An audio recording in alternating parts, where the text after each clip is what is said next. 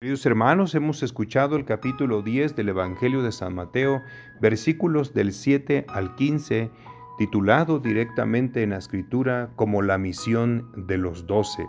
Se trata de la segunda parte o la continuación de este texto que comenzamos a escuchar el día de ayer y que está ubicado en el contexto de un discurso reconocido como discurso apostólico que tendría que ver propiamente con las instrucciones que Jesús entrega a sus discípulos, ahora ya comenzando a convertirse en verdaderos apóstoles misioneros, de acuerdo al capítulo 10 de San Mateo, versículo 5, donde nos dice el evangelista, a estos doce, dodeca, envió Jesús el verbo apostelo, por eso se convierten en apóstoles, después de darles estas instrucciones.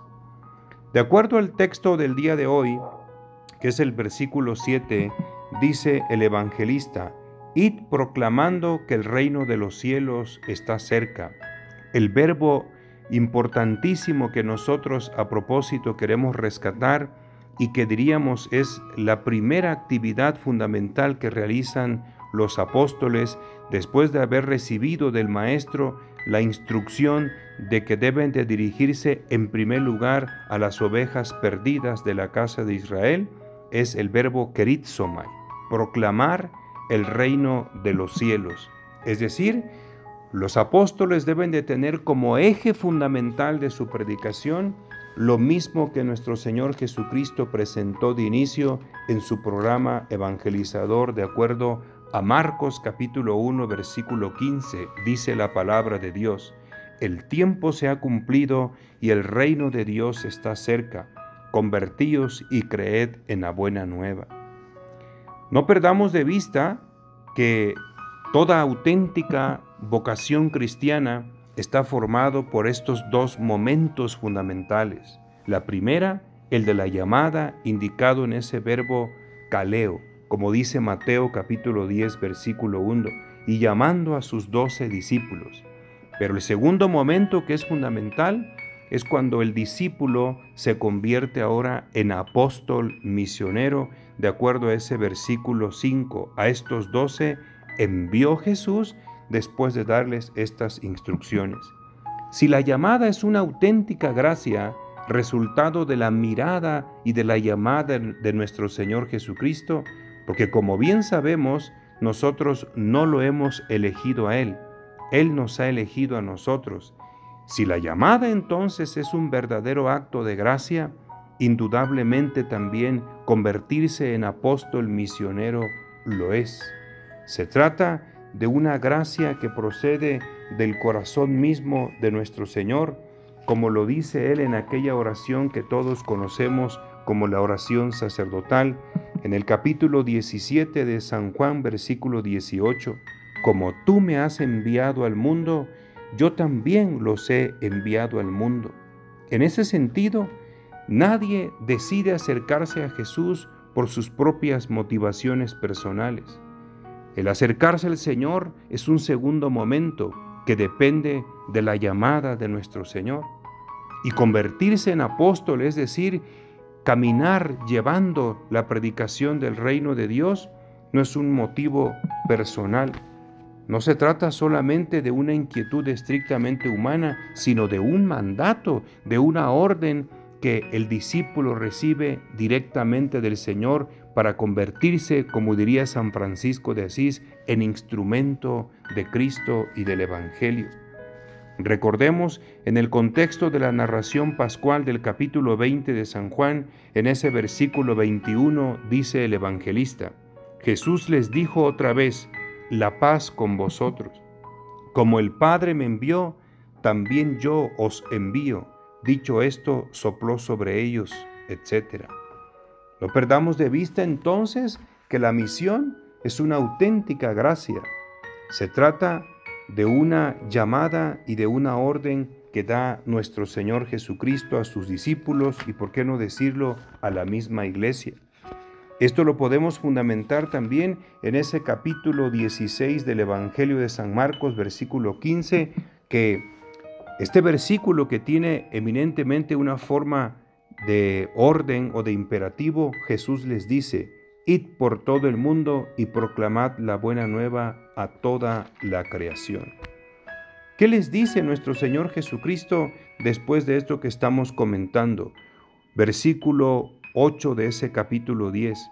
Curad enfermos, resucitad muertos, purificad leprosos, expulsad demonios, gratis lo recibisteis, dadlo gratis. Atención con esto que nos está pidiendo nuestro Señor. Los discípulos han recibido un poder que viene del mismo Cristo. En ese sentido los convierte en instrumentos de esa gracia, como quien dice, a través de las manos apostólicas, nuestro Señor Jesucristo seguirá actuando. Por eso la iglesia, que es apostólica, se convierte en instrumento de la salvación a modo de un sacramento. Es importante que insistamos en que lo primero que se tiene que proclamar y el centro de toda proclamación evangélica es el reino de Dios. Y el reino de Dios consiste en la manifestación del amor del Padre sobre toda la comunidad humana, donde Él declara, de acuerdo al contexto del bautismo, tú eres mi Hijo amado, en ti me complazco. Una vez que el Padre concede la experiencia del amor, comienza a reinar en los corazones a través de la fuerza del Espíritu Santo, que llevará a todo aquel que experimente esta realidad sobrenatural a vencer y a sofocar las fuerzas del mal, como sucede en las tentaciones de Jesús en el desierto. En esto se resume básicamente la experiencia del reino de Dios y que es una invitación para todo ser humano. Una vez que los apóstoles comiencen esta aventura, ellos están llamados a aliviar a los enfermos, a buscar los medios necesarios para lograr la salud. También han recibido una fuerza sobrenatural con ese poder que tienen para exorcizar a los espíritus inmundos, es decir, los apóstoles tienen una gracia muy especial para convertir contra las potencias del mal. Y Jesús les da una orden muy clara. Gratuitamente han recibido este poder, ejérzanlo pues gratuitamente. La iglesia entonces tiene como característica fundamental que ella no comercia con las cosas de la gracia de Dios. La iglesia debe de superar la tentación de querer enriquecerse con estos medios que el Señor le ha dado para la salvación de las almas. El éxito de la misión, dice Jesús, no depende de las seguridades que tienen el común de todos los seres humanos. Por eso les dice a ellos, no lleven con ustedes en su cinturón monedas de oro, de plata o de cobre, no lleven morral para el camino, ni dos túnicas, ni sandalias, ni bordón. Es decir, el éxito de la misión dependerá de la sola gracia y de la presencia del Señor.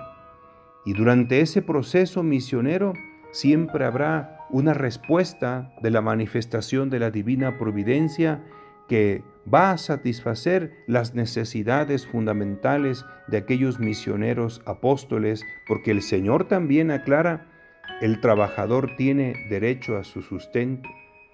Y sigue diciendo el Señor que los apóstoles deben de ser instrumentos eficaces de la paz. Por eso cuando entren en algún hogar, el saludo debe de ser la misma expresión de Él que les dijo a sus apóstoles cuando ha resucitado, allá en el capítulo 20 de San Juan, en el versículo 19, la paz con vosotros.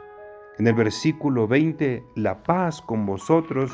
Y en ese mismo, eh, en ese mismo texto, vuelve a repetir el Señor, la paz con vosotros. Tres veces les dice el saludo de la paz.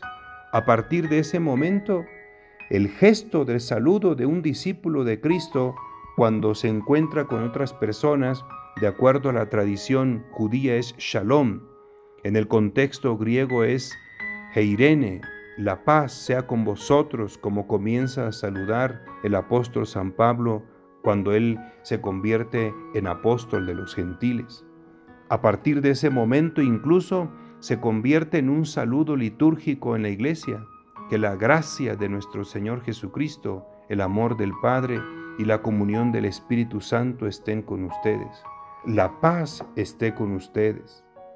Nuestro Señor Jesucristo también les advierte a los discípulos en esas instrucciones que no todas las personas serán capaces de darles una bienvenida, sino que incluso en algún momento se encontrarán con casas que no tienen ese sentido de paz, por eso les advierte. Y si aquella casa es digna, la paz de ustedes reinará en ella. Si no es digna, el saludo de paz de ustedes no les aprovechará. Y les advierte que van a, en algunas ocasiones, recibirán un rechazo. Y si no lo reciben o no escuchan sus palabras, al salir de aquella casa o de aquella ciudad, sacúdanse el polvo de los pies. Yo les aseguro que el día del juicio Sodoma y Gomorra serán tratadas con menor rigor que esa ciudad. Esta es una actitud estrictamente judía. Ellos estaban convencidos que fuera de la tierra santa, en territorio pagano, todo aquello era terreno impuro.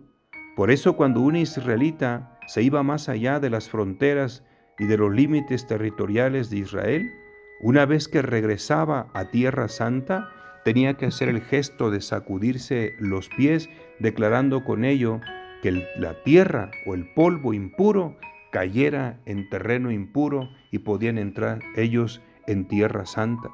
Ahora, el criterio para declarar que algunas personas, entre comillas, serían impuras es porque no están dispuestos a escuchar las palabras del Evangelio, la proclamación del reino de Dios.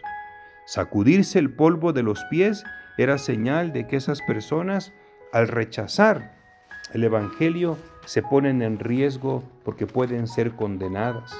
La frase de Jesús es muy intensa. Si para la mentalidad judía Sodoma y Gomorra son ciudades que fueron castigadas por la justicia divina porque se habían apartados del bien, entrando en un camino de maldad y de impureza, imaginémonos ahora que estas ciudades en donde llega la proclamación del Evangelio van a ser tratadas con más rigor que incluso Sodoma y Gomorra.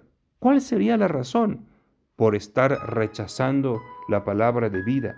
Dice el Espíritu en Marcos capítulo 15 versículo 16, el que crea y se bautice se salvará, el que no crea se condenará. Sacudir el polvo de los pies es señal de protesta, darles a entender a aquellas personas que se parecen a aquellos pueblos paganos e impuros, pero ahora ya no se trata de un criterio racial, el criterio para que alguien pueda ser salvado o condenado, estar en el contexto de la pureza o de la impureza, ser miembros del pueblo de Dios o convertirse en alguien eh, de acuerdo al contexto del Antiguo Testamento como un pagano, es el rechazo que haga el Evangelio. La actitud que ahora las personas tomen con el Evangelio de apertura, de corazón, de escucha o de rechazo, es lo que les va a llevar a posicionarse ya sea en el pueblo de Dios o en aquellos que entrarán en la misma dinámica todavía de más rigor que Sodoma y Gomorra.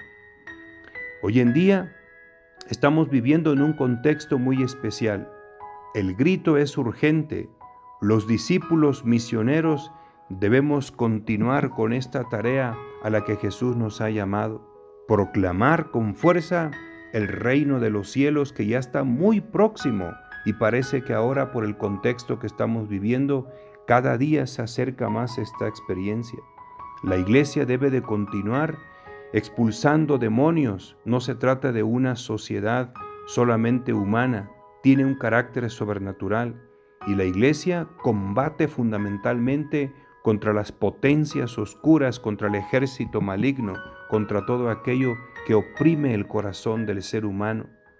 La iglesia también está llamada a dar testimonio de gratuidad. En ese sentido, debemos de superar la tentación, como hemos dicho, de aprovecharnos de esta circunstancia para caer en la cuestión de la idolatría, de la riqueza. La iglesia nos invita en este momento, por las palabras del Señor, a continuar con esta gran tarea tan hermosa a la que nos ha llamado de convertirnos en apóstoles misioneros. Bendiciones a todos.